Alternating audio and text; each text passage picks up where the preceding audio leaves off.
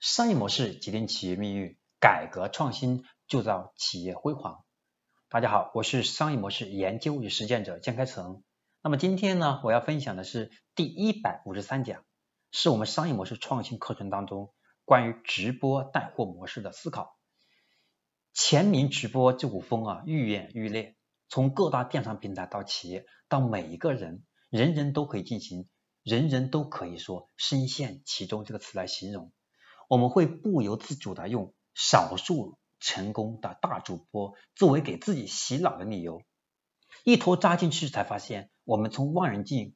看到远处的冰山那么美，只有潜到冰山以下才发现这是个黑洞，对吧？玩过抖音、快手、淘宝直播的朋友应该知道，粉丝暴涨，它并不陌生。我们随着我们随便剪辑一个潸人泪下的短视频，就可能会引发几千个。可能获得几千个粉丝，引发很多用户的评论和转发，甚至有几万粉丝会进来。我们原本以为就此可以点燃我们的发财梦、我们的事业梦想，然后开始进行带货，才发现十万粉丝一场直播卖不了一千块钱。近期我们看到倒下的 MCN 机构啊，还有放弃直播带货的人数量不鲜，究其原因就是感性的疯狂占据了理性的决策。到底未来直播带货如何发展呢？我们可以从前段的时间，口红一哥李佳琦和铁娘子董明珠的语言较量当中去补出一些方向性的发展的味道。董明珠说：“我比网红更懂产品。”李佳琦说：“我们更懂用户。”谁是谁非很难判断，也并不重要。重要的是，直播带货定会从公域直播向私域直播进化。从直播促销向消费入口升级，严格意义上来说，直播到目前为止仅仅体现了最浅层的价值，也就是营销转化。那么核心价值，它应该是向 LTV，也就是我们说用户生命周期价值发展。那么以此激活用户活跃度，唤醒品牌势能，提高品牌溢价能力，铸造可以和用户。共生共赢的开放的生态体系，这才是我们直播最核心的价值所在。但是我们目前仅仅还停留在直播带货的浅层，直播往深一层不仅仅是带货，而是带货引发的我们共建生态协同的理念和商业模型的再造。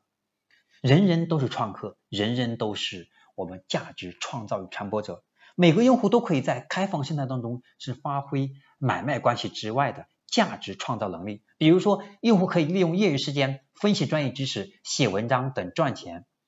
等赚取相应的奖励红包。那么红包可以推送给好友，好友可以到我们平台上来兑换我们有价值的产品。这就是我们激发了直播带货往深一层的价值。所以我们千万不要把直播当成就是卖货去了。那如果这样的话，我们和和拼团和秒杀优惠券红包有什么区别？仅仅多的一个营销工具而已。所以说，我们就不能是简单的去看直播它带货的部分，应该看冰山以下的部分，就是商业底层给我们带来真正的商业模式创新的机会，让我们真正的回归理性。所以呢，我也不希望大家一窝一窝蜂全部扎进直播带货里面去，而是需要去理性的思考我们的商业机会和直播带货如何结合起来，而不是一上去就是为了获取粉丝，上去之后发现变现比获取粉丝粉丝难多了。而且获取粉丝之后变不了现，会更加痛苦。我也希望大家能够在直播带货当中去赚到钱，更重要的是能为公司的发展，能为每个人的职业发展奠定更好的基础，而不是茫然的用营销的思维来看我们网红直播带货这件事情，或者直播带货吧，可以把网红这个词也可以把它放在后面，我们叫直播带货。OK，今天我要分享的第一百五十三讲直播带货。商业模式的理性回归就讲到这里，希望大家能够通过今天我的分享，对直播带货模式有一个理性化的思考，并且要去考虑到它的机会和风险双重维度来思考问题。